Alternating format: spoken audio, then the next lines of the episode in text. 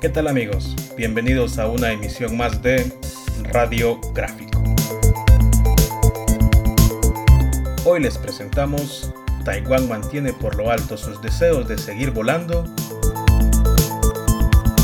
Fue en 2013.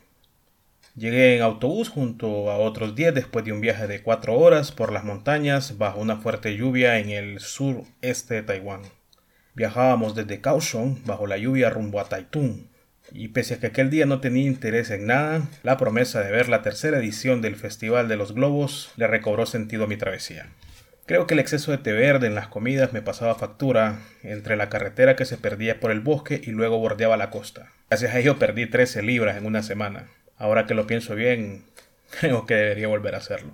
Llegamos entonces a Louis Highland, en el condado oriental de Taitung, un enorme campo verde donde nos íbamos a poder tirar en el pasto para ver los globos al cielo despegar, nos estaba esperando. De hecho, nuestros acompañantes del Ministerio de Relaciones Exteriores de Taiwán, Eugenia y Joseph, sus nombres romanizados, claro, nos dijeron que si queríamos, podíamos montar en los globos. De algo estaba seguro, yo no iba a subir. Pero sí quería verlos despegar y sacar fotos, tomar fotografías. Pero de pronto comenzó a caer una tormenta y, y todos aquellos planes se cancelaron. Desde entonces, cada julio paso pendiente de las noticias del desarrollo del Festival Internacional de Globos de Taito. Es un evento que dura más o menos un mes y desde el cual considero que Taiwán toma fuerza para seguir volando alto. En este 2020 me pareció más especial aún, puesto que el mundo vive una pandemia por COVID-19, un coronavirus que además parece haber sido derrotado en Taiwán. Si lo ves con calma, es increíble como un país de 23, una islita, un pequeño territorio de 23 millones de personas, apenas tiene 451 contagios y de ellos ya se recuperaron 438. Si a eso no lo llamas éxito, entonces no sé qué lo sea.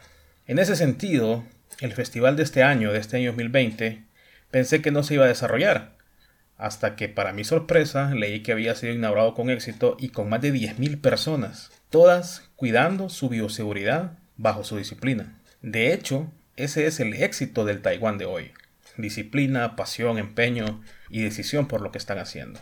Entonces, en este 2020, el 11 de julio, en Louis Highland, unos 38 globos de diferentes formas fueron presentados ante los espectadores que viajaron desde diferentes partes de la isla para ver el espectáculo. Según el Departamento de Turismo del Condado de Taitung, el festival tuvo este año 10 globos aerostáticos locales, o sea, taiwaneses, y 28 llegaron desde el extranjero. De estos 28 internacionales, 10 estaban haciendo su debut. En el evento se puede simplemente hacer observación de globos tirados sobre la hierba, que es lo que nosotros pretendíamos hacer en aquel 2013 sacar fotografías o bien dar pequeños paseos en globos atados por el suelo, los que se elevan unos 10 o 15 metros más, o menos para tener una vista maravillosa de las montañas del, del este de Taiwán.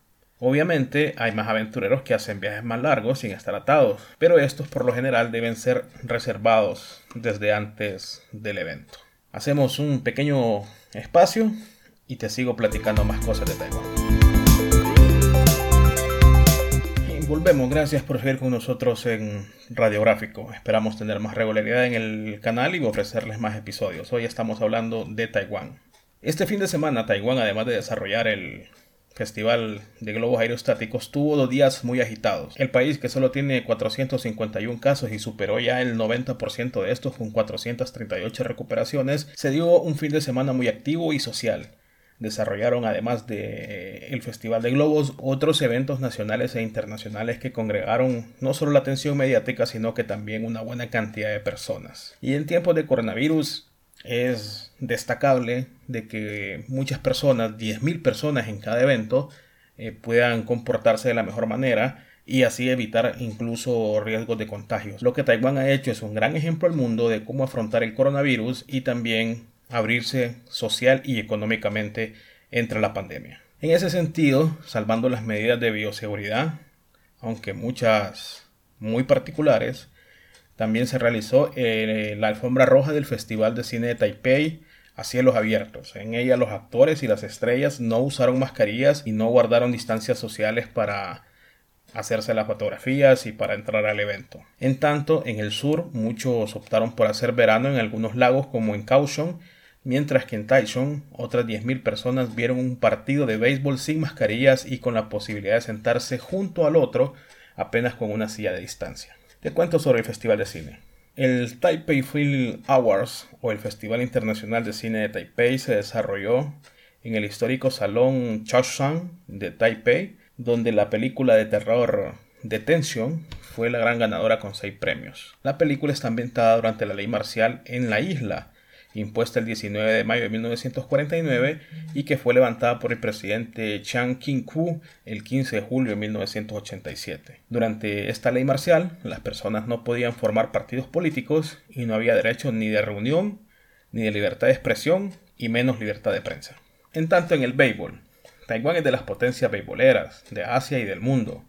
Es el deporte más popular de la isla junto al taekwondo, el tenis de mesa y el ciclismo. En 2013 yo tuve la oportunidad de estar en Kaohsiung para ver un partido de los EDA Rhinos, equipo en el que entonces jugaba eh, Manny Ramírez. En ese sentido, esa pasión beisbolera se volvió a reflejar el sábado 12 de julio, cuando 10.591 aficionados se reunieron en el Taichung Intercontinental Baseball Stadium para ver cómo el equipo local, los CGBC Brother, aplastaron 17-0 al Fútbol Guardians. Las autoridades de salud decidieron el mes pasado que los asistentes se pudieran sentar en asientos alternos en el estadio y que solo debían usar las mascarillas cuando se movieran de los mismos. Probablemente este fue el primer partido de béisbol con público en el mundo durante la pandemia. Tanto el Festival de Cine como el partido de béisbol como el Festival de Globos representaron eventos masivos por primera vez en tiempos de la pandemia a nivel mundial en la que los ciudadanos podían vivir en la normalidad, entre comillas, gracias a las estrategias del gobierno de la isla para controlar el virus, pero sobre todo la disciplina de los ciudadanos taiwaneses por cumplir las medidas de bioseguridad, de higiene y de responsabilidad social. Hasta aquí este radiográfico. Gracias por haber estado con nosotros y nos encontramos en un nuevo episodio. Les saludo su amigo Don Limón.